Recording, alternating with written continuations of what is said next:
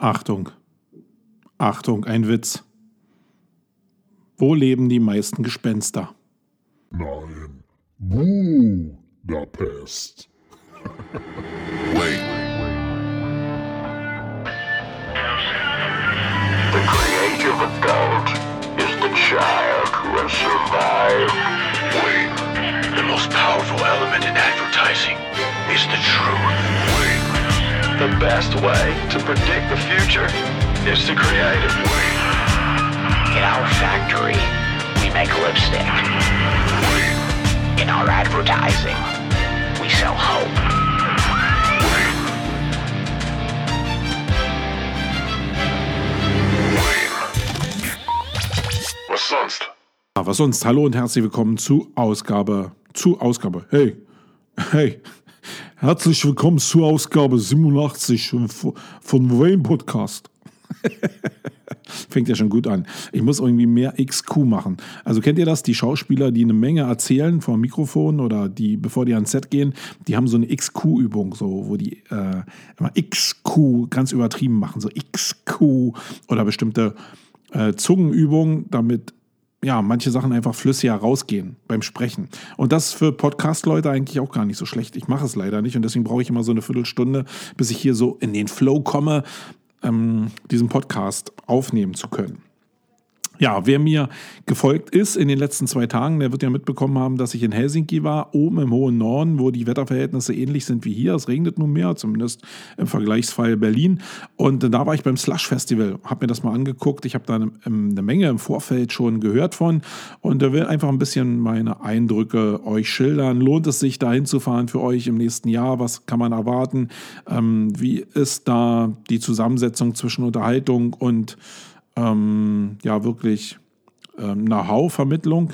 Und ja, da werde ich dir einfach ein bisschen was zu erzählen. Es wird aber auch wieder ein bisschen SEO geben in dieser Ausgabe. Ich äh, werde eine ganze Menge über Entitäten sagen oder zumindest ähm, ein paar wunderliche Eindrücke euch mitteilen. Und dann will ich, weil ich dazu mal befragt worden bin, euch 15, also meine 15 besten äh, Chrome SEO-Plugins mitteilen, die ich so tagtäglich benutze. Ob es die besten sind, das sei mal dahingestellt. Das sind halt die, die ich benutze jeden Tag, um Content Marketing und SEO umzusetzen. Und vielleicht hilft das dir neben ein paar anderen Themen in diesem Podcast auch. Aber wir starten immer in dieser Sendung, wenn du es noch nicht kennst, mit dem Housekeeping und das soll auch hier und heute so bleiben.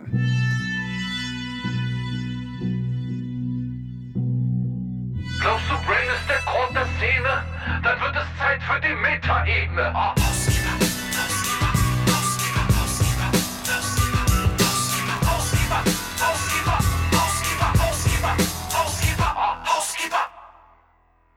Eigenwerbung. Ähm, wenn du am 19., 20. und 21., 22. März 2019 noch nichts vorhast und dich für den Bereich Content Marketing interessierst oder SEO interessierst, dann sind die Contentix oder die SEO Campix in Berlin sicherlich was für dich. Wir sind da mit der SEO Campix zumindest im 11. Jahr und wenn du jetzt in-house äh, mit SEO oder Content Marketing zu tun hast oder in einer Agentur arbeitest oder nur dein eigenes Projekt nach vorne bringen willst oder selbst Unternehmer bist in den Bereichen, dann komm doch einfach vorbei. Wir haben über 180 Speaker in vier Tagen, die dich in den Bereichen mit Know-how versorgen, was direkt von der Front kommt, also direkt von der Produktion kommt und äh, ohne viel Shishi, sondern im direkten Austausch in kleinen Gruppen im Barcamp-Style kannst du da in Berlin sicherlich deinen Horizont erweitern. Wenn du da ein Ticket äh, käuflich erwerben willst, dann melde dich doch einfach unter campix x www.ecom.de und da findest du alles weitere. Wenn du noch Fragen hast, dann melde dich einfach bei mir über Facebook oder bei meinem Team unter team@campix.de. So, das war es in eigener Sache. In dem Zusammenhang will ich noch mal kurz auf unseren Top-Sponsor für die SEO Campix hinweisen und das ist Wingman, eine ähm, SEO-Consultant-Agentur, die in Hamburg ansässig ist, die seit Jahrzehnten einen coolen Job machen um den Florian Stelzner herum, die einen guten Beratungsjob machen, die dir helfen bei Relaunches, aber auch Analysen für deine Seiten fahren etc. pp. Alles sehr fundiert und mit sehr viel Erfahrung. Ist ein relativ großes Team, aber noch nicht so groß, dass ähm, sie nicht auch wie viele andere da draußen Personal suchen würden. Wenn du also als SEO-Consultant im Raum Hamburg unterwegs bist oder deinen Sitz, deinen persönlichen Sitz auch nach Hamburg verlegen willst und was auf der Pfanne hast, nämlich ähm, ja, fünf Jahre Erfahrung im Bereich SEO oder mehr natürlich und ein abgeschlossenes Studium, dann melde ich doch einfach mal bei den Jungs und Mädels und äh, vielleicht kommt er ja da zusammen. Ich glaube, es ist ein ganz cooles Team und du hast bestimmt mit sehr vielen coolen Kunden zu tun und da geht es ja auch immer ein bisschen drum, Erfahrung mit großen und mit spannenden Kunden zu bekommen. So, dann kommen wir zum Housekeeping mal direkt. Was habe ich hier so auf dem Schirm? Erstmal ja, was gab es für Reaktionen auf meine letzte Sendung? Da hatte ich ja zehn geniale Shop-Lösungen am Start, die sich natürlich sehr stark auch ein bisschen um das holistische Thema gedreht haben. Ich bin da nun mal ein Riesenfan von und ich glaube, dass das super funktioniert. Da haben sich zwei, drei Leute bei mir gemeldet und haben gesagt, okay, ähm, das, was du da sagst, ist total sinnvoll, aber das kriege ich bei mir nicht umgesetzt. Und das ist irgendwie immer wieder dasselbe. Äh, natürlich, ich kann mich hier hinsetzen, stundenlang erzählen und kann dir irgendwas vorschlagen, wenn du es nicht umgesetzt kriegst, weil dir das Geld fehlt oder weil dir die Zeit fehlt, dann, äh, dann geht es natürlich nicht. Aber ähm, ich glaube, ich muss auch sehr ehrlich mit dir sein, dass ich dann auch sagen muss, wenn du das nicht auf die Straße bekommst und du bist auf der anderen Seite, und das ist ja meistens so, beschwerst dich über deine Rankings, die jetzt da sind, es fragt kein Mensch danach äh, und kein Mensch in der, in der Marktwirtschaft, in der wir hier leben, ob du dein Unternehmen an die Wand fährst, wenn es auf Search zumindest sehr stark basiert. Ähm, da kommt ein anderer der macht einfach deine Lücke voll. Das heißt, die Argumentation von äh, ich habe keine Zeit oder ich habe kein Geld ist eigentlich schon der Todesstoß in eine bestimmte Richtung. Wenn du kein Geld hast, musst du Zeit haben. Wenn du äh, keine Zeit hast, musst du Geld haben. Das sind ja die beiden Bewegungsraster, in denen du dich eigentlich als Unternehmer zumindest bewegen solltest. Und deswegen kann ich diese, ähm, diese Ausrede will ich es jetzt nicht nennen, aber diese Äußerung zumindest nicht so richtig ernst nehmen oder kann dir nur wärmstens empfehlen. Der, der jetzt zuhört und das gesagt hat, wird sicherlich wissen.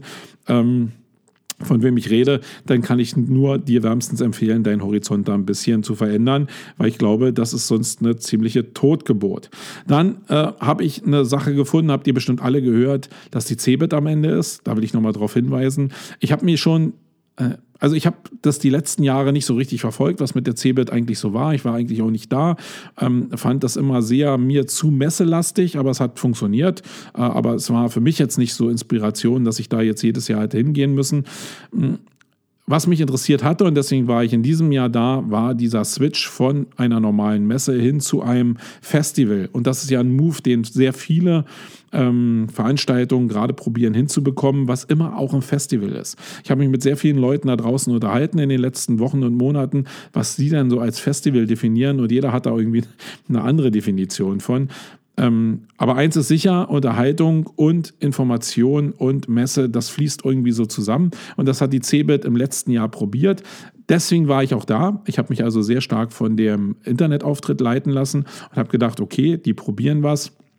Äh, die probieren den ganzen Container ähm, zu drehen von einer spießigen Messe hin zu einem Festival.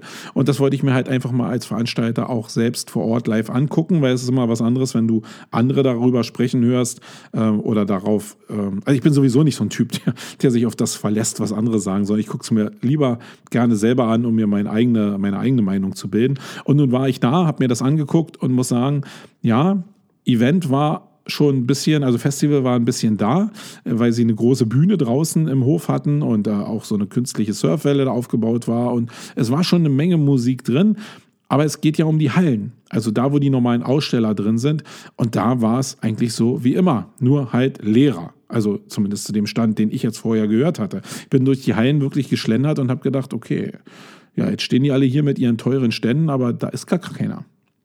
Und das ist ja ein Problem, wenn in den Hallen gar keiner ist und nachts aber oder abends dann Leute zum Feiern an die Bühnen kommen. Pff, ja, also was haben denn die Aussteller davon? Und da die Messe zu großen Teilen eben von den Ausstellern getragen wird, ähm, ist da ja der Hebel, wo angesetzt werden muss. Und da war es halt sehr, sehr mau. Sie hatten probiert halt in, in, in vielen Hallen so neue Sachen dazuzunehmen, wie Drohnen äh, war zum Beispiel dabei. Ähm, und was sie auch probiert hatten, war, war ja so eine grundsätzliche neue Visualisierung. Und das war eigentlich das, wo ich gedacht habe, okay, das bringt jetzt den Durchbruch, weil diese Visualisierung durchzupressen durch dieses gesamte Event, durch alle Hallen, die da sind, das ist eigentlich die große Challenge. Und das war nicht vorhanden. Der Innenhof war alles gut, aber so das Look and Feel und dass ähm, man auch jüngere Zielpublikumse, Publikas mit einbeziehen kann in die Hallen, das war halt nicht da. Ich meine, ich kann so einen Drohnenkäfig aufbauen, indem ich einfach ein Netz aufhänge, wie es da erfolgt ist, oder ich kann einfach auch ein bisschen was Cooles bauen. Und das ist ihnen nicht gelungen über diese ganzen Quadratmeter, die natürlich die Messe ausmacht, aber ich hätte eher was von der Bühne oder von dem Event-Zirkus da in der Mitte weggenommen und hätte mir mehr Mühe gegeben, die Hallen in eine bestimmte Atmosphäre zu bringen, dass das so ein Gesamterlebnis wird. Und das haben sie nicht geschafft. Und ich habe mit sehr vielen Leuten darüber diskutiert, auch auf der SEOCom oder auf der OMX war ja noch ein Vortrag sogar ähm, zu dem Erfolgsmodell Cebit. Und äh, zwei Tage später gab es dann die Einstellung der Cebit. Und ich muss sagen, dass das ja, wenn ich jetzt mich mit den Leuten unterhalten habe und jetzt gucke, warum das so passiert, dann liegt das in erster Linie nicht daran, dass die Inhalte nicht so richtig gestimmt haben, sondern ich glaube, der Kern des Problems liegt daran, äh, darin, dass einfach die falschen Leute dieses Event gestrickt haben und dass die ganzen Messeunternehmungen, die ja staatlich getrieben sind, auch, dass die halt einfach wie eine Behörde funktionieren. Und da kriegst du halt kein Spirit-Event auf die Straße, wenn du wie eine, wie eine Behörde funktionierst. Das ist, glaube ich, ein Problem. Der Sascha Lobo hat da auch einen schönen Artikel zugeschrieben, kannst du dir gerne mal durchlesen. Dann ein kleiner Tipp fürs Doing habe ich auch selbst ähm, irgendwo anders gelesen, will ihn dir aber ganz gerne weitergeben. Wenn du selbst mal aus bestimmten Videosequenzen oder so ähm, einen GIF erstellen willst, um es in Social Media zu benutzen, dann gib doch einfach mal ähm, vor dem Video, was du bei YouTube dir raussuchst, einfach, ähm, jetzt muss ich selbst mal gucken, einfach die Buchstaben GIF vorne, also für GIF vorne ein. Also einfach www.gif, YouTube und dann das, was dann noch rankommt. Und dann kommst du zu einem Tool, was es dir ermöglicht, ähm, daraus aus dem YouTube-Video bestimmte Sequenzen rauszufiltern und daraus ein GIF zu machen, was du dann sicherlich noch weiter benutzen kannst oder weiter verarbeiten kannst, um es dann in Social Media zu benutzen. Ich fand, das war ein sehr smarter und einfacher Move, dieses Tool zu erreichen. Ähm, ich glaube, dass es auch eine ganz gute Denke ist, um einfach so Tools vielleicht zu hijacken, wie YouTube etc. pp. Einfach drei Buchstaben davor zu machen. Das macht es den Menschen halt im Umgang unheimlich einfach damit umzugehen und dieses Tool zu benutzen. Ähm, das war eigentlich neben dem, dass dann GIF rauskommt, für mich der größere Merker, dass ich halt einfach vielleicht durch eine Erweiterung der Domain die eigentliche Domain hijacken kann. Da musst du natürlich ein bisschen aufpassen mit den Markenrechten, aber ja, ich meine, manche Sachen, da muss man einfach mal gegen den Strom schwimmen. Also einfach vor der YouTube-URL GIF eingeben und dann kommst du zu dem entsprechenden GIF-Tool. Da gibt es auch noch viele andere draußen, aber das fand ich jetzt sehr smart. Dann habe ich einen Post gefunden, ähm, der also da ist eine Ausschreibung gewesen vom US-Militär, die einfach mal so ein kleines Budget von 4 Milliarden umfasst hat, ähm, über zehn Jahre gestreckt, aber immerhin 4 Milliarden sind 4 Milliarden. Und ähm, da hatte ich in Facebook schon geschrieben, dass ich da gerne mal dabei gewesen wäre bei dem Pitch. Und ja, da habe ich wieder gemerkt, ja, okay, wenn du in Social Media irgendwas sagst, dann wird es auf die Goldwaage gelegt, weil das, was ich gesagt habe, würde bedeuten, dass ich gerne an dem Pitch auch teilgenommen hätte. ja, ähm, man, man, kann so eine Sachen immer zweideutig lesen, aber eigentlich, und das hat auch jemand äh, ganz gut beschrieben, ich weiß gar nicht mehr, wer es war, äh, wäre ich gerne Mäuschen gewesen, um einfach mal zu gucken, wie die Agenturen, die denn da pitchen, was die auffahren, um so ein 4 Milliarden Budget zu bekommen. Entweder ist im Vorfeld ja schon alles geritzt und in trockenen Tüchern, weil die entsprechenden Leute sich ja schon vorher äh, irgendwie arrangiert haben und es einfach nur durchgereicht wird. Man hört ja immer wieder von Pitches, die einfach nur stattfinden, des, der Ausschreibung willen. Und eigentlich sind die, die Partner schon längst äh, festgeschrieben. Äh, ich kannte das auch von Behörden früher, als ich noch in der Behörde drin war. Da sind auch Ausschreibungen europaweit erfolgt, weil es gesetzlich vorgeschrieben war. Und im Kern war aber die Ausschreibung so formuliert, dass eigentlich nur ein, ein äh, Partner übrig blieb. Und dann ist es auch nicht so ein richtiger Pitch. Also ähm, der, der 4 Milliarden Deal ist gegangen an Omnicom. Ähm, könnt ihr gerne mal reinlesen, wenn euch das interessiert. Ähm, da habe ich in äh, W&V was gefunden dazu. Ähm, ja, da wäre ich gerne Mäuschen gewesen, um zu gucken, was die abfeiern. Vielleicht war es auch gar nicht so ein Abfeiern, aber ich war ja gerade beim Pitch-Training bei, beim Art Directors Club, hatte ich ja auch schon gesagt. Und in der ähm, Kausalität hätte ich ganz gerne auch mal ähm, da Mäuschen gespielt. Ja. Dann, ähm, ich weiß nicht, ob ihr den Livestream von der SEOCom mitbekommen habt, wo der Markus Tandler wieder eine wirklich grandiose Keynote gehalten hat. Ähm, sei euch nochmal empfehlt. Ich glaube, die ist in Facebook und YouTube auch online einzusehen. Wenn ich müsste den Olli Hauser mal fragen. War wirklich wieder spektakulär und da ging es ja sehr stark darum, dass sich Google in Richtung Suchmaschine für Entitäten entwickelt. Und ich glaube, das ist für mich zumindest logisch, dass das das nächste große Ding wird. Ähm, das ist noch ein bisschen weit weg weil es noch nicht so richtig hundertprozentig funktioniert, glaube ich. Aber was heißt schon weit weg? Weit weg meint jetzt vielleicht zwei, drei Jahre und das ist ja wirklich nicht so richtig weit weg. Aber in den, in den Zeitabläufen, die wir sonst so kennen, ist es schon weit weg. Das heißt, es geht sehr, sehr viel um Entitäten und es geht sehr, sehr viel um eine, eine ähm, Betriebssystemoberfläche, die ja Google auch entwickelt und die äh, Browser und andere Betriebssysteme ablösen soll. Und die hat den Namen Fuchsia. Ähm, und da guckt einfach mal rein, was in dem Bereich passiert. Ich hatte das auch nicht so richtig auf dem Schirm. Ich habe den also ich, euch kann ich es ja sagen, ich habe den Namen Fuchs ja auf der SEOCom das erste Mal gehört. Ähm, dass die in Richtung Entitäten unterwegs sind, wusste ich ja, aber dass das jetzt so betriebssystemmäßig auch so alles zusammengepackt wird, vielleicht was mit Entitäten auch zu tun hat und dass sich das Fuchsia, Fuchsia nennt oder die Entwicklungsoberfläche Ledger sich nennt, das habe ich nicht gewusst. Also danke nochmal, Markus. Dafür ist es schon immer sehr cool, zur SEOCom zu fahren und sich das Roundup von Markus nochmal anzugucken. Also bleibt da mal am Ball, guckt, was Google da schreibt und guckt vielleicht auch, so mache ich es auch äh, von Zeit zu Zeit mal in der Wikipedia vorbei. Da habe ich den entsprechenden Artikel nochmal verlinkt, weil da ja oftmals auch Querverweise zu wichtigen Dokumenten genannt werden. Ja, ähm, das kann ich euch noch empfehlen. Und dann hat der Christian Hensel, das habe ich gestern auf der Fahrt nach Hause gehört, einen Erstpodcast gemacht und ein bisschen was zu Wayne erzählt. Und ähm, ja, ähm, es ist deine Wahrheit. Was soll ich dazu sagen? Ähm, du hast natürlich recht, der Empfänger hat immer recht. Das ist eine Kommunikationsweisheit, die ihr euch hinter die Ohren schreiben solltet. Aber Aber, lieber Christian, du hast dich ja über die Musik hier so ein bisschen ausgelassen. Das sind keine Musikstücke, sondern das sind Trenner. Ja? Da geht es einfach darum, Sachen zu trennen. Und äh, ich habe ja sehr gut vernommen, dass du gesagt hast, dass, äh, dass dich die Musik nervt, weil du sie nicht mehr aus dem Kopf bekommst. Und jetzt mal ernsthaft, wozu mache ich den Scheiß hier? ja, äh, darum geht es doch bei so einem Jingle. Wenn ich einen Jingle schaffen, äh, her herstelle ähm, oder ich schaffe es herzustellen, der bei dir im Kopf kleben bleibt, weil er vielleicht so penetrant ist, dass er immer wieder kommt, aber es dir schlaflose Nächte meinetwegen äh, bereitet, dann habe ich doch als Produzent alles richtig gemacht. Und dann werde ich doch einen Teufel tun und diesen Jingle aus, äh, aus Wayne jetzt hier irgendwie rausnehmen. Sondern für mich sind das ganz normale Trenner und Identifikationspunkte. Das heißt, ich glaube, dass das wichtig ist, um einen erfolgreichen Podcast zu haben. Nehmen wir mal deinen Podcast jetzt, der einfach nur in den Handy gesprochen war und den will ich jetzt gar nicht bashen, aber da fehlt mir genau diese äh, Identifikationslinie. Ähm, und ja, aber da bist du ja am Start. Am Ende wirst du auch in Musik landen und dann werde ich von dir penetriert. Da bin ich mir ziemlich sicher. Aber ich will in dem Zusammenhang auch noch eine zweite Perspektive festhalten, die mir auch sehr wichtig ist. Und das ist jetzt vielleicht dann nur eine schöne Reflexion, weil du es gerade gesagt hast. Und das betrifft aber vielleicht andere, die jetzt hier diesen Wayne-Podcast hören, auch.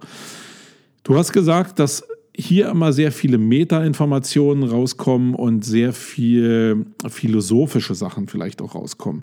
Ich finde, das hört sich immer sehr, sehr hochtrabend an. In einem hast du sicherlich recht. Ich glaube, ich denke sehr, sehr viel nach über das, was ich sage und ich probiere meiner Zeit sehr stark voraus zu sein. Was auch oftmals, und das habe ich hier oftmals schon betont, ein Problem ist, weil wenn du zu weit voraus bist, dann kriegst du die Leute nicht mehr, die gerade jetzt hier eigentlich das konsumieren müssen, was du ja sagen willst. Das ist also nicht ganz unproblematisch.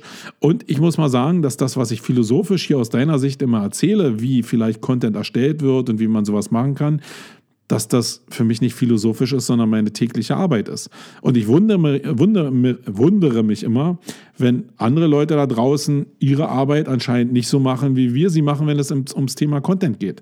Und viele Sachen, die ich jetzt hier immer einspiele, die haben ja einfach damit zu tun, dass ich tagtäglich damit wirklich meine Problemchen habe. Also der Umgang mit Menschen, wenn Content kreiert wird, wo kriege ich jetzt Texte her, wo kriege ich Bilder her, wie entstehen die, was kosten die, wie kann ich sie einbauen, wie kann ich das dann ausspielen. Diese ganzen Sachen, die sind da nicht philosophisch, sondern die sind, äh, die sind ja da.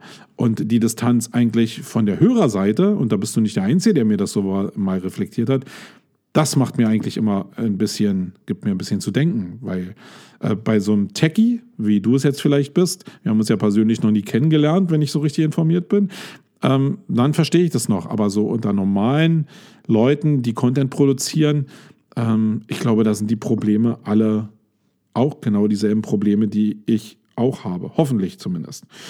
Ja, ähm, das war das und dann will ich noch einen kleinen Hinweis geben für Smartboxen. Das habe ich auch gerade bei der beim Slush Festival gesehen. Ähm, so Smartphone-Boxen. Ich habe in meiner Tab-Gruppe, in der ich bin, so eine Unternehmergruppe, wo wir uns einmal im Monat treffen und so Problematiken austauschen aus dem Agenturbereich oder aus dem Unternehmensbereich. Äh, da hatten wir genau das Thema, wie am besten das ideale Büro aussehen kann. Weil jeder ja immer so die Probleme hat zwischen, ah, du musst mal telefonieren mit dem Kunden äh, oder du redest mal mit deinem Nachbarn und es wird ein bisschen lauter, äh, versus dem, ich will konzentriert an meinem Projekt arbeiten. Und das ist wirklich ein, ein Problem. Da gibt es auf der anderen Seite die Großraumbüros, die probieren so Community zu erzeugen und ein bisschen hip sind. Und dann gibt es äh, auf der anderen Seite so kleinteilige ja, Raumsysteme, wo ein, zwei Leute in einem Raum drin sitzen. Und nichts davon ist so richtig perfekt. Ähm, und diese, Telefonboxen oder diese Smartphone-Boxen oder diese Besprechungsboxen, die es da draußen gibt, die auch nicht ganz so preiswert sind, die könnten da eine Lösung sein, dass du also wirklich Leute in, in vielleicht Achterbüros zusammenpackst, aber wenn die dann mal einfach Ruhe für sich haben wollen oder konzentriert in Projekten arbeiten wollen oder zum Telefonieren rausgehen können, dann kannst du die in so eine Smart Box-Sparren, sage ich jetzt mal. Die sind ja ganz bequem, da kommen auch sehr viele Medien zusammen. Die sind also, eigentlich sind die ganz cool. Ähm, dann ist es eine Alternative und ich habe dir, wie das aussieht oder ein Anbieter davon, habe ich dir einfach mal in die Show Notes reingepackt. Kannst du einfach mal reingucken. Ähm, Vielleicht hast du auch schon Erfahrungen gemacht mit solchen Systemen, dann schreib das doch einfach in die Kommentare oder ähm, sprich mich an auf Facebook oder so. Würde mich mal in jedem Fall interessieren, was du da für Erfahrung gemacht hast. Ja, dann kommen wir jetzt zu den Blog-Themen und lieber Christian, die fangen auch wieder mit dem Jingle an.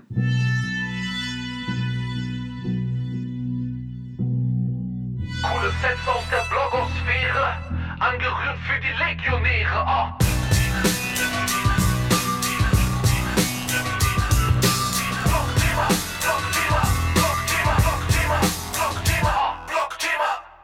Den ersten Blogpost, den ich dir äh, vorstellen will, hier ist aus einer Seite und die nennt sich Designer in Action.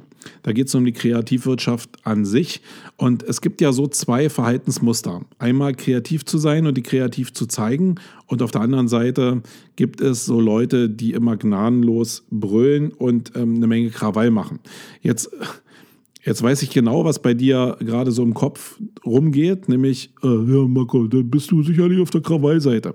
Ja, manchmal bin ich auf der Krawall Krawallseite, was nicht immer heißt, dass ich wirklich auf den Putz haue, sondern dass ich Sachen, die für mich fragwürdig sind oder Sachen, die ich selbst nicht verstehe, dass ich die halt probiere, ja, wenigstens auf den Punkt zu bringen und mich mit den Sachen auseinanderzusetzen. Das wird von manchen ein bisschen als Krawall interpretiert. Faktisch geht es ja darum, dass ich selbst eine Antwort auf meine Fragen bekomme und manche Sachen provokant zu machen oder ein bisschen zu provozieren, ist sicherlich auch ein Hebel. Nun gibt es da eine Studie, äh, ich glaube, die wird auch zitiert, müsst ihr euch den Artikel nochmal richtig durchlesen dass äh, es wohl nachgewiesen ist oder hm, ja, in dieser Studie rausgekommen ist, dass wenn du Krawall machst, dass das dann eher negativ auf deine Markenbildung einzahlt. Und das kann ich so auch unterschreiben. Ich glaube, dass, dass bei mir mehr Leute Ressentiments haben, was meine Person anbelangt, weil ich ein bisschen manchmal anscheinend auf Krawall gebürstet bin, zumindest nach außen, und ein bisschen provoziere.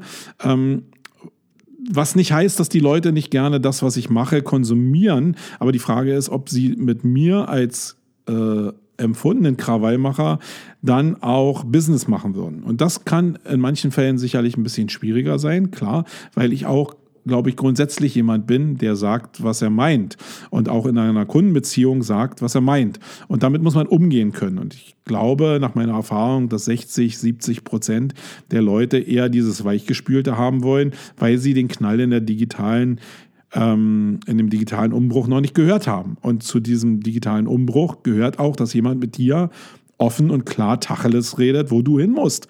Also wenn dir einer als Berater weichgespült irgendwelche Schnulsen um die Ohren sülzt, dann hast du doch da nichts von, sondern dir muss doch einer eine klare Ansage machen, damit du Entscheidungen treffen kannst. So würde ich das zumindest erwarten, wenn ich ähm, einen Consultant selbst beauftrage und äh, das ist zumindest der Anspruch, den ich an mich selbst habe.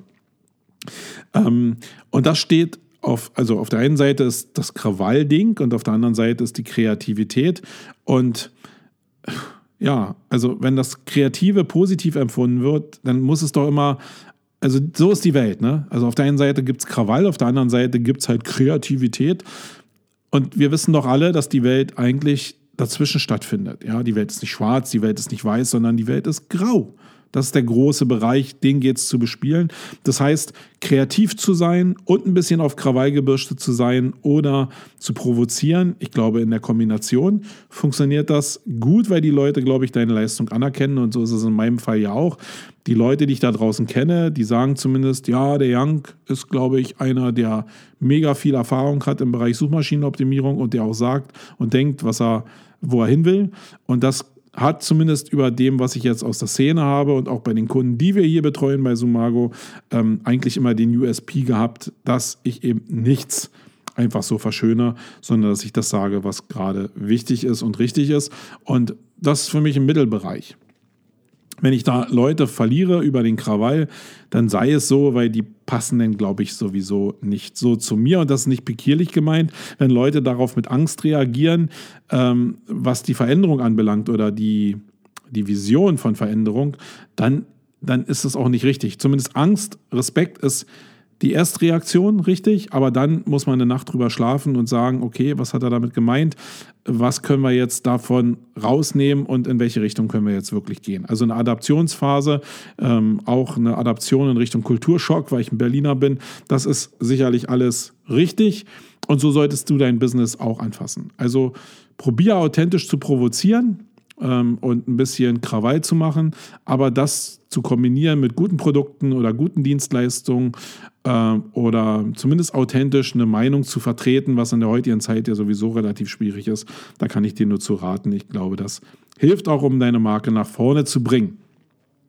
Ähm, ja, dann äh, einen zweiten Blogpost habe ich gefunden und zwar beim WDR. Das ist jetzt öffentlich-rechtlich und da werdet ihr sagen, pff, Warum jetzt öffentlich-rechtlich? Warum verlinkt er sowas? Ist doch hier nur Staatszeug.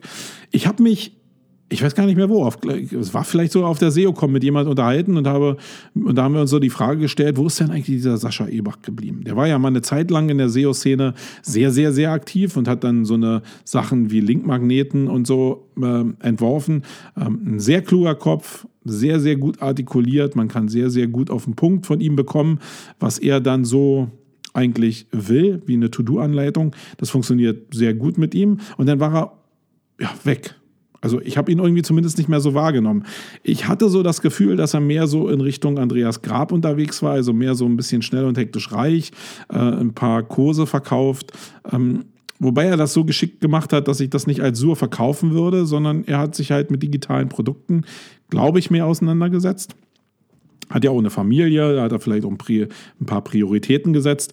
Und jetzt kommt es eigentlich, und deswegen WDR, ähm, letzte Mal noch unterhalten und jetzt im WDR einen Blogpost gefunden, wo bekannt gegeben wurde, dass er eine Weltreise macht. Also auswandert, so ein klassischer RTL 2 Auswanderer wird. Zumindest hat der WDR begleitet jetzt die Familie, er und seine zwei Kinder, wie sie jetzt auswandern und die Welt bereisen. Und die erste Station ist Thailand, drei Monate, wenn ich das so richtig mitbekommen habe. Das heißt, Sascha Ebach wird jetzt Weltenbummler, also ein digitaler Nomade. Das, was man von vielen Leuten ja so als Idealvorstellung, ähm, Lebensfindung, Lebensmittelpunktsfindung so hört, das macht er halt einfach. Ähm, ich weiß gar nicht genau, wie alt seine Kinder sind, aber ich glaube, die sind in einem Alter, wo Schulpflicht dann auch irgendwie noch ein Thema werden könnte. Und ich glaube, der Sascha ist auch jemand, der so einen reifen Umgang damit hat.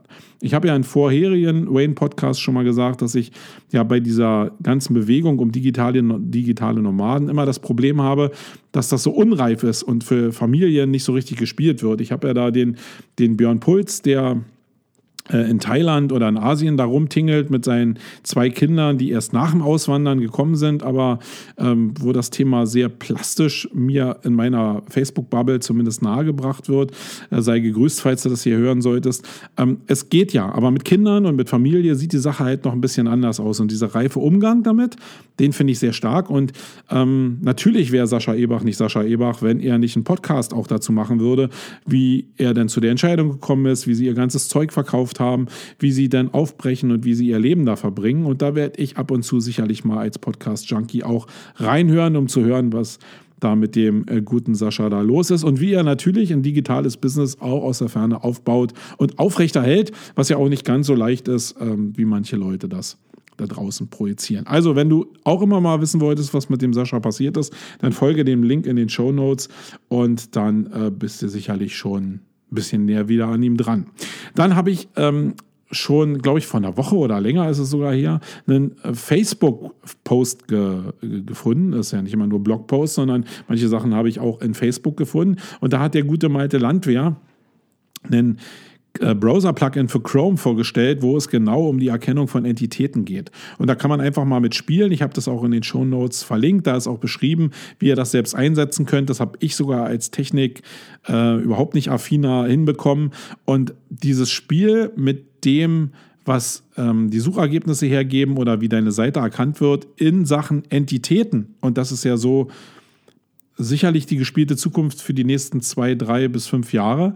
Ähm, das ist wirklich ganz interessant, um einfach mal, also bei mir ist es ja, wenn, wenn ich mit Voice Search ein Verständnis für Voice Search haben will, dann muss ich mir diese Geräte holen und muss sie einfach mal ausprobiert haben. Und wenn ich mich jetzt mit Entitäten beschäftigen will, dann muss ich halt auch verstehen, was sich denn hinter diesem Begriff Entitäten wirklich verbirgt, was Google da vielleicht an Ansätzen nehmen könnte und wie geht es besser, als wenn ich nicht nur die Theorie nehme, sondern wenn ich damit wirklich arbeite. Und da ist dieser, äh, dieses Browser-Plugin für Chrome halt wirklich eine ganz coole Geschichte. Da haben Spanier was gebaut, ähm, womit du die Entitäten für deine Seiten ein bisschen rausfinden kannst. Und bei mir, also auf Sumago, war es relativ interessant, weil da nämlich ähm, ein Logo als Entität für die äh, als Identifikation für das israelische Verteidigungsministerium erkannt wurde und auch zugeordnet wurde. Und äh, ja, da bin ich noch am ergründen, wie dann die wie denn die Engine darauf kommt, diese Entität zuzuordnen. Ähm, ich glaube, dass es nicht nur eben textbasierend ist, sondern mh, mm, so meine Erstannahme war ja immer, dass Entitäten auf dem Text basieren. Und das ist in großen Teilen sicherlich auch so, aber gerade dieser, also ich habe nichts vom israelischen Verteidigungsministerium auf den Seiten, sondern es gibt halt nur Visualisierung von militärischen Icons und äh, die könnte man wenn man das zuordnet, vielleicht eben ja auch dem israelischen Verteidigungsministerium zuordnen. Das heißt also, dass Bilder als Entitäten anscheinend auch zugeordnet werden. Und das finde ich schon wieder interessant, weil das ja in dieses ganze Spiel mit reingeht, wie denn Bildersuche jetzt reformiert worden ist von Google. Und da habe ich noch kein richtiges Resultat. Wenn ihr das habt, ich habe mit dem Malte kurz gechattet, der wusste auch nicht so richtig, wie das zugeordnet wird. Ähm, aber probiert da einfach mal ein bisschen was mit aus und ähm, ja, könnt ihr gerne die Erfahrungen mir einfach mal zukommen lassen. Ich fand zumindest das schon sehr, sehr spannend, warum jetzt da Grafiken auch zugeordnet werden zu bestimmten Entitäten und zu bestimmten, ähm, zu bestimmter Erkennung von Inhalten auf bestimmten Seiten. So, ähm, ja, das war's. Kommen wir zum Hauptthema.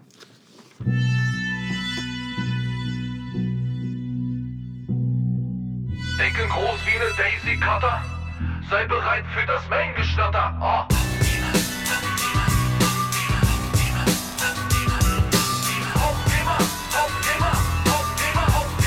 Hauptthema, Hauptthema.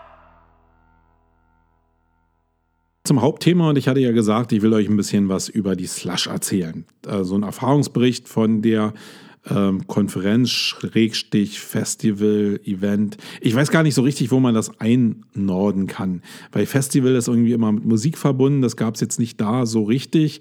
Die Party lag auch ganz komisch. Aber fangen wir mal chronologisch an. Ich bin ja selbst Eventveranstalter. Ihr wisst ja, habe ich auch ähm, am Anfang des Podcasts gesagt, dass wir die Camping-Serie veranstalten, schon seit sehr, sehr vielen Jahren. Und ich will mich da auch weiterentwickeln und habe da sehr viel Spaß daran, Events weiterzuentwickeln. Auch nicht nur im Unterhaltungsformat, sondern auch eben im People-to-People-Business, was sehr, sehr viel schwieriger ist, als einfach auch 20.000 Leute in eine Halle zu kriegen, ist ja diese 20.000 Leute miteinander zu verbinden, dass jeder auch einen Mehrwert hat. Das ist ja gar nicht so einfach. Aber im Zuge dessen, und das wollte ich damit sagen, bin ich natürlich sehr, sehr interessiert, andere Konferenzformate mitzubekommen. Ähm, guck mir sehr viele ähm, andere Formate an, wie, wie Gründersachen, 50 Seconds oder South by Southwest oder irgendwelche anderen Formate, wo ich lernen kann, wie andere ihre Events aufziehen, wie sie Tiefe mit Unterhaltung kombinieren. Online-Marketing, Rockstars ist ja auch immer so ein, so ein Ding, wo man als Veranstalter ja auch lernen kann, aber auch gucken kann, wo man seine eigenen Lösungen findet für Sachen, die die halt mit 40.000 Leuten nicht mehr so richtig cool machen können. Das lebt aber davon, dass ich sehr, sehr viele Eindrücke sammle und einfach mich treiben lasse in diesem Dschungel, um dann Ideen zu finden, eigene Lösungen zu finden. Das habe ich ja schon immer wieder gesagt, sammelt Puzzleteile. In meinem Fall ist es halt, geht zu sehr vielen Events und sammelt die Puzzleteile an Inspiration ein. Und so war es bei der Slush auch. Ich habe also so einen Kalender, wo ich mir über das Jahr die coolen Events, die ich ganz gerne besuchen wollen würde, äh, zusammengetragen habe. Da habe ich ähm, ein paar Leute, die mir da auch sicherlich helfen. Der Pascal, Pascal Fantou, ist da sicherlich einer, der da auch sehr aktiv ist oder auch der ähm, Kurt Simon Harlinghausen ist jemand, der sehr viel durch die Welt tingelt oder der Mariano Glas. Das sind alles Leute, die mir Inspiration geben, um auch auf der ganzen Welt mir Events anzugucken, die ich dann als Inspirationsquelle nehmen kann. Und äh, für das Jahresende ist mir halt die Slush irgendwie über den Weg gelaufen. Da war es aber so, dass mir, ich glaube, ein Ad äh, um die Nase geflogen ist oder ich irgendwann mal eine Eröffnungsshow gesehen habe, die sehr fulminant war, wo ich gesagt habe, okay, da muss ich hin, das muss ich mir mal angucken, was das für ein Festival ist. Und dann ist es ja so, dass ich dann nicht lange mehr rede, sondern wenn mir das so als Inspiration gefällt, setze ich mich hin, quatsche es mit meiner Frau ab, Flug ein Buch, äh, Flug, Buch in Flug, Flug ein Buch. Äh, sehr geil. Ähm, und äh, will ich nochmal dazu sagen, rede es mit meiner Frau ab, weil immer die Option besteht, dass meine Frau mitkommt. Ja, ich probiere Familie und Business so unter einen Hut zu bringen. In dem Fall war es jetzt so, dass wir uns in Helsinki die Bildersuche angeguckt haben und äh, wir jetzt beide so gesagt haben, okay, Slush ist ganz cool, aber die Stadt selbst ist jetzt nicht so cool. Ähm, und meine Frau hat die Entscheidung getroffen, da nicht mitzukommen. Aber ich habe auf jeden Fall gleich einen Flug gebucht, habe gleich ein Hotel gebucht und das ist in der Zeit in Helsinki halt mega, mega teuer. Ähm, ich habe selbst für zwei Nächte 600, ein bisschen über 600 Euro bezahlt, was ich als sehr, sehr teuer empfinde. Aber ähm, ist halt nah zur Location gewesen und das ist, hat für mich einen gewissen Wert, jetzt so als Konferenzbummler, dass ich halt nah zum Event wohne, weil einfach durch Taxi oder öffentliche Verkehrsmittel immer noch ein ganz schöner Batzen Geld dazukommt, den man vorher gar nicht so richtig auf dem Schirm hat. Ähm, ja, habe da eingebucht und äh, mir ein Ticket besorgt und dann stand das. Und da habe ich mich schon das ganze Jahr drüber gefreut und ähm, habe dann geguckt, wie die die ganze Sache überhaupt so im E-Mail-Verkehr angehen, wie sie Informationen publizieren, wer da noch so hingeht. Und ähm, ja, von den SEOs war es keiner, zumindest hat sich keiner bei mir so gemeldet, sondern es waren so ein paar Leute, die aus dem äh, Gründerbereich so unterwegs kamen oder VC-Bereich und es war der Matthias Proske, den ich ja äh, schon seit vielen Jahren kenne als Speaker auf der Contentix, aber auch als ähm, ja, ähm, als Lehrer innerhalb der Campaignix, die wir mal gemacht haben zum Content Marketing. Also den kenne ich schon eine ganze Weile. Ein sehr sympathischer Typ, mit dem man wirklich über sehr, sehr viele Sachen reden kann. Und den ähm, habe ich da auch getroffen. Und dann bin ich ähm, vorgestern hingeflogen nach Helsinki und habe mich so ein bisschen überraschen lassen. Natürlich ist das ein Land ganz oben im Norden, wo es sehr, sehr wenig Licht gibt. Mm, da ist also, du gehst raus, ist dunkel, du gehst dann auf ein Event, ist dunkel und du kommst raus irgendwie nicht allzu spät und es ist wieder dunkel. Also noch krasser, als es hier in Deutschland ist. Und was ich sehr, sehr cool fand, als ich da angekommen bin, ist halt, dass die Finnen anscheinend mit dieser Tatsache aber spielen die sind nicht so jetzt so depressiv, dass die sich alle umbringen, wie die irgendwie die Eskimos, wo ich ja mal schon gehört habe, dass weil die vielleicht im Sommer nur zwei Stunden Licht haben, dass da die Selbstmordrate weltweit am höchsten ist. Also so ist es da nicht, sondern die nehmen es anscheinend so ein bisschen mit Humor. äh, die frötzeln halt so damit. Und der Matthias hat mir eben auch erzählt, dass gerade die Slush so entstanden ist, ähm, auch mit so diesem dunklen Flair, was die Slush ja grundsätzlich hat, äh, daraus, dass es eben grundsätzlich dunkel ist. Und damit spielen die halt. Und das finde ich eigentlich ganz smart an diesem Finnenvolk. Ja, dann bin ich da angekommen, habe die erste Nacht geschlafen, bin dann morgens mit öffentlichen Verkehrsmitteln losgefahren, mh, angekommen und bin erstmal mega begeistert gewesen. Also ist alles super gut strukturiert. Man sieht, dass die acht Jahre Erfahrung haben. Ähm, und du kommst eigentlich durch die Eingangstür, machst nur eine Sicherheitskontrolle, gehst durchs, durch den Check-in und dann trittst du in eine, also gehst ein paar Stufen runter in eine Hallenwelt die halt mega, mega dunkel gehalten würde, äh, wird. Ich bringe dir mal ein paar oder äh, ich poste in die Shownotes mal ein paar Bilder, damit du so einen Eindruck davon bekommen kannst. Und du tauchst faktisch in eine neue Welt, in eine neue dunkle Welt ein, die halt durch Lichtakzente und durch ähm, das Bespielen der einzelnen Ausstellersachen und so und durch die Beleuchtung der Bühnen halt wirklich knallermäßig inszeniert wurde. Also du hast faktisch eine große Halle. In dieser Halle äh, sind die Hauptevents drei große Bühnen, die bespielt werden und drei Nebenbühnen, wo noch so QAs stattfinden. Und dann hast du dazwischen ganz, ganz viele Aussteller.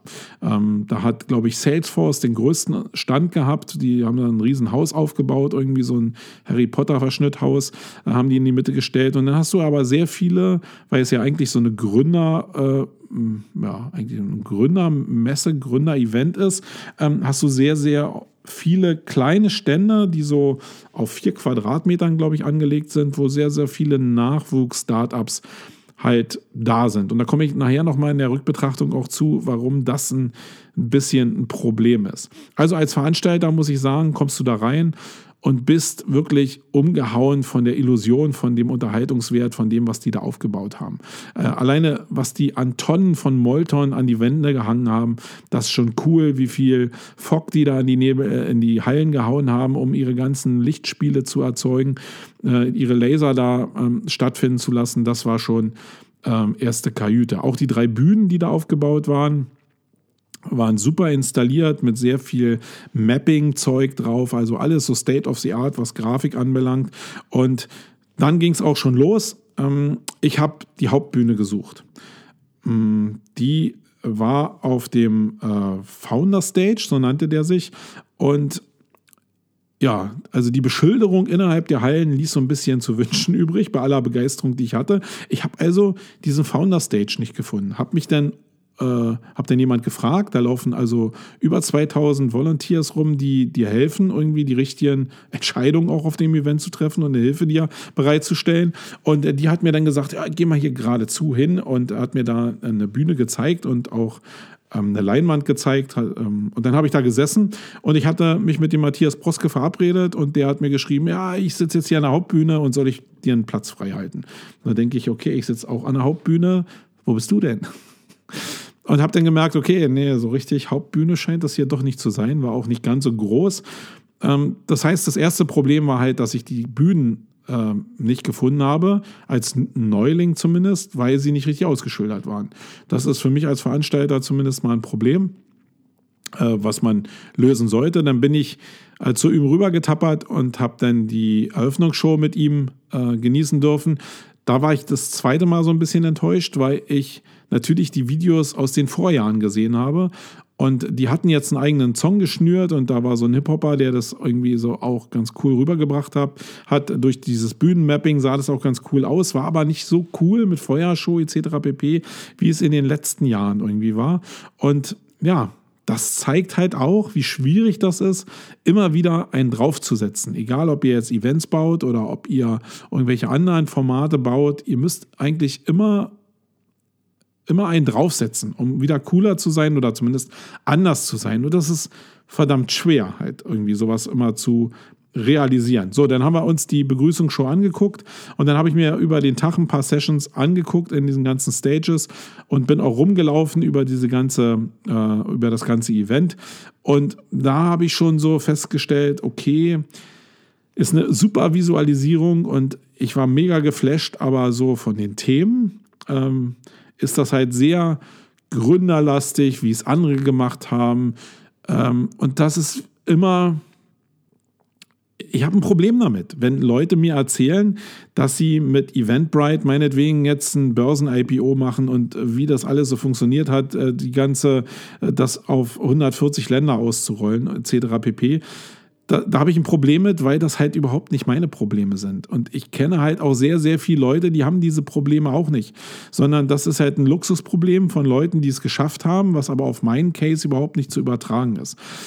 Und ich glaube, das geht sehr, sehr vielen Leuten da draußen so. Deswegen ist das halt sehr, sehr meta gewesen und mit sehr, sehr viel Abstand gezeigt, wie die Großen das gemacht haben. Das inspiriert vielleicht ein bisschen, aber es bringt mich meiner persönlichen Lösung nicht näher. Und deswegen schwächelt dieses ganze System von Gründerkonferenzen auch in meinen Augen so ein bisschen, weil es nicht nur reicht, diesen großen Leuchtfeuern hinterher zu laufen, zu gucken, was, was bringt es mir jetzt zu wissen, warum Zuckerberg jetzt erfolgreich geworden ist? Ich werde sein Produkt nicht nachbauen können. Äh, ich kann mir vielleicht manche Bruchstücke rausnehmen, aber insgesamt ist es halt schwer, so einen Erfolg äh, für sich selbst nochmal umzusetzen. Und ich bin da eher enttäuscht und frustriert, weil ich es selbst in der Form nicht hinkriege, als dass mir jemand auf der anderen Seite Hebel und Möglichkeiten an die Hand gibt, wie ich mein eigenes Business nach vorne bringen kann. Also da war ich so ein bisschen wenig inspiriert und teilweise auch enttäuscht. Als Veranstalter habe ich natürlich von den Bühnen, alleine vom Technischen und so, wieder eine ganze Menge mitgenommen. Ähm, aber eben inhaltlich kann auch kann ich dir nicht wärmstens empfehlen, dahin zu fahren. Wenn du was erleben willst, Unterhaltung erleben willst, ja, inhaltlich nein. Also da kannst du die Investition, wenn du jetzt nicht wie ich jetzt darauf gucke, die Investition einfach sparen und kannst dir die Livestreams angucken. Guck dir doch vielleicht einfach die Tageszusammenfassung jetzt auch mal an und dann entscheidest du für dich selbst, ob da Sachen mit bei sind, die für dich halt radikal äh, sich das Event, äh, dass sich das Event lohnt für dich oder ähm, du blendest das halt für dich aus.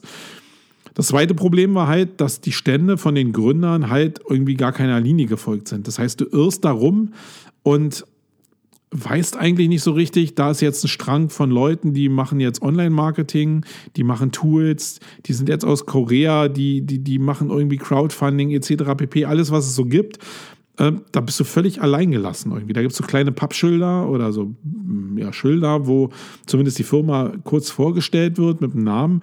Und dann liegt es eigentlich nur an den Leuten selbst, die an den Ständen sind, auf vier Quadratmeter das darzustellen, was sie eigentlich vermitteln. Und das ist das, was auf vielen Events ja so fehlt, dass es nicht so eine Leitlinie gibt, wo lang du dich hangeln kannst, wenn du bestimmte Themen bespielen willst. Oder dass einfach klar gewesen wäre, was wo stattfindet. Und das hat dazu geführt, dass ich am ersten Tag noch sehr, sehr geflasht war. Und dann bin ich abends mit Matthias essen gegangen. Da war ich auch noch sehr geflasht. Und am zweiten Tag bin ich hingefahren und muss sagen, ja, da war es das dann auch. Ich kannte die Hallen. Ähm, es war immer noch cool, aber es war halt einfach nicht mehr das, was mich jetzt auf dem Event gehalten hat. Und ich hatte halt auch noch viel Arbeit auf dem Tisch und bin dann irgendwie mittags zu, zum Flughafen gefahren und habe dann noch gearbeitet, statt auf dem Event zu bleiben. Und das ist schade, weil ich glaube, dass da sehr, sehr viele Möglichkeiten da sind. Andererseits sind da auch sehr, sehr viele Möglichkeiten da für Leute wie uns, diese Lücke halt zu füllen mit Informationen, die halt tiefgreifender sind äh, und im People-Business ablaufen. Oder vielleicht kombiniert man ja beides auch ideal miteinander. Mal gucken. Ja, das waren so die Eindrücke. Und dann bin ich gestern Abend wieder zurückgeflogen und dann waren zwei Tage Helsinki für knapp 1300 Euro auch wieder vorbei. Äh, vielleicht sogar 1500 Euro, wenn ich Taxa noch mit reinrechne und das Essen noch mit reinrechne. Also hat es sich für mich gelohnt, für mich persönlich in jedem Fall, aber immer wieder diesen Switch. Ich bin auch Eventveranstalter und ich gucke ganz anders darauf. Wenn du jetzt als Online-Marketer oder als SEO hier zuhörst, dann ist es für dich thematisch im Bereich SEO überhaupt nichts. Wenn du einfach ein Unterhaltungsformat suchst, wo du einfach dich von oben ein bisschen mit den Großen dieser Welt einfach mal beschäftigen willst und ein paar große sprechen hören willst, dann kannst du da schon hingehen und einfach eine gute Zeit haben. Das ist sicherlich in jedem Fall so. Ja, wenn du da noch Fragen zu hast, das ist ja meine, merkst du ja gerade, die meine Perspektive ist da sehr speziell, dann melde dich doch einfach nochmal bei mir und dann können wir darüber gerne nochmal reden. Den Rest will ich jetzt damit nicht so weiter langfeiern. So, dann kommen wir nochmal zu den 15 Chrome SEO-Plugins, die ich benutze. Nicht alle davon sind ja jetzt wirklich reine SEO-Plugins, aber die Plugins, die ich als SEO halt sehr oft benutze. Und ähm, ich bin auch immer auf der Suche nach irgendwelchen Plugins. Das heißt, wenn ihr jetzt äh, sagt, äh, Marco, warum hast du denn jetzt das Plugin und nicht das, dann liegt es vielleicht daran, dass ich selbst noch nicht gefunden habe. Und äh, dann spiel es mir doch einfach mal zu weil ich weiß auch nicht alles ähm, und ich bin auch darauf angewiesen, dass mir andere Leute irgendwelche coolen Sachen erzählen, die ich selbst noch nicht kenne. Aber da es bei dir eben auch so sein könnte, sage ich dir einfach mal meine 15 Erweiterungen, die ich so im Chrome benutze. Die gehe ich einfach mal durch. Sie sind auch nochmal in den Shownotes verlinkt, ähm, weil ich immer nur die Überschriften der Tools habe und ähm, wie ihr in den Chrome Shop da reinkommt. Die Sprungmarken verlinke ich euch dann in den Show Notes. So, als erstes ähm, habe ich eine Erweiterung, die nennt sich Page Load Time. Das ist ein, eine schöne Erweiterung, die einfach zeigt, wie lange es dauert, um den Dome zu laden, äh, aber auch wie die erste Antwortzeit war etc. pp. Das ist mit so einer kleinen Stoppuhr einfach gemacht. Da geht es nicht großartig um Tiefe, sondern da geht es einfach darum, grob einen An eine Ansicht zu haben, wie denn die Ladezeit von der Seite ist. Finde ich sehr interessant. Dann Colorzilla ähm, ist, glaube ich, für SEOs jetzt grundsätzlich nicht so wichtig. Aber da ich ja nicht nur ein SEO bin, sondern mich sehr stark auch mit Design beschäftige und in Kreation unterwegs bin, ist es schon sehr wichtig zu wissen, welche Farbwelten jetzt auf bestimmten Sachen drauf liegen. Gerade beim Mockup-Bau sauge ich mir mit Colorzilla ähm, den Hexdezimalcode von den ähm, oder den Hashwert runter von den Seiten über dieses Plugin und kann dann damit in Photoshop sehr schnell weiterbauen. Das hilft mir also sehr. Dann habe ich ein Index äh, Follow ähm, Plugin drauf, was ähm, mir eben schnell zeigt, ob die Standardwerte gesetzt sind, um überhaupt eine Indexierung zu ermöglichen. Da einfach eine Fläche zu haben, die grün leuchtet oder rot leuchtet, hilft mir einfach visuell ganz schnell auf den Punkt zu kommen. Finde ich sehr, sehr wichtig. Dann habe ich eine Erweiterung, die mir Canonicals anzeigt, ähm, ob jetzt auf einer Seite ein Dritt-Canonical gesetzt wurde oder ob auf sich selbst äh, gezeigt wurde. Das finde ich immer sehr interessant um eben auch zu gucken, warum manche Seiten gerankt sind äh, und andere nicht gerankt sind. Oftmals hat man ja genau die Probleme, dass man nicht genau weiß, wo die herkommt. Und dann ist es manchmal so, gerade im WordPress-Bereich ist es bei uns oft so, dass wir manchmal Sachen im eigenen Blog äh, per Copy-Paste einfach übertragen, also einfach einen Beitrag duplizieren und dann der Canonical von dem duplizierten Beitrag in dem neuen noch drin ist. Und wenn dann ein anderer daran geht und der jetzt in Yoast Manage die, die Funktion nicht sieht oder die noch nie so richtig benutzt hat, dann bleibt der Canonical da hängen und dann hast du deinen Grund, warum bestimmte Seiten halt vielleicht nicht so richtig ranken. Dann habe ich eine SEO-Erweiterung, die nennt sich SEO-Meter. Die finde ich sehr cool, weil sie sehr schön schnell Daten zusammenfasst und bündelt. Dann habe ich Webalizer, ähm, eine schöne, ein schönes Plugin, was dir zeigt, äh, was so auf der Seite los ist, mit welchem, äh, mit welchem Tool das erstellt wurde oder welches Backend da dahinter liegt. Äh, bringt halt sehr viele Sachen schön zusammen. Dann habe ich Hreflang Checker, einfach um zu gucken, wie ähm, Hreflang aus der, auf der Seite ausgespielt wird und zu schauen, ob da vielleicht grundsätzlich ein paar Fehler drin sind. Dann ähm, habe ich Word Count, um Wörter zu zählen auf der Seite. Geht ganz gut, indem ich einfach ähm, den ganzen Text auf einer Seite markiere und dann mit Rechtsklick mir die Wortanzahl anzeigen lasse. Das benutze ich sehr gerne, um meine eigene, meine eigene Zielrichtung zu fokussieren, nämlich dass ich immer 500 Wörter mehr als der Stärkste in den SERPs produzieren will oder eben 5000 Wörter. Und um da eine Größe zu bekommen, brauche ich halt irgendwie ziemlich schnell die Wortzahl. Früher habe ich das gemacht, indem ich halt den ganzen Container kopiert habe und nach Word rein kopiert habe. Jetzt geht es über so eine Erweiterung schon seit Jahren deutlich schneller.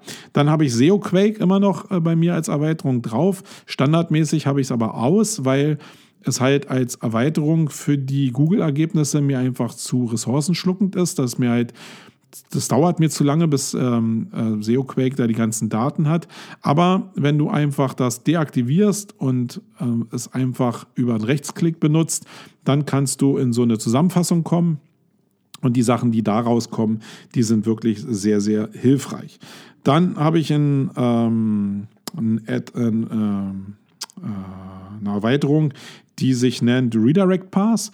Da kannst du halt sehen, über welche Wege jetzt ein Aufruf einer URL zu einer anderen URL erfolgt, ähm, also sogenannte Redirects, die kannst du da schön sehen. Dann habe ich ein Check My Links Erweiterung, die nochmal auf einem Klick alle Links auf einer Seite bewertet. Sind die Follow, sind die No-Follow, sind die intern verlinkt, sind die extern verlinkt ähm, und das nochmal zusammenfasst. Sehr schön visuell auf Basis der Seite, auf der man sich gerade befindet. Ähm, ich bin sowieso ein sehr visueller Typ, deswegen sind das so eine Sachen, die mir sehr entgegenkommen.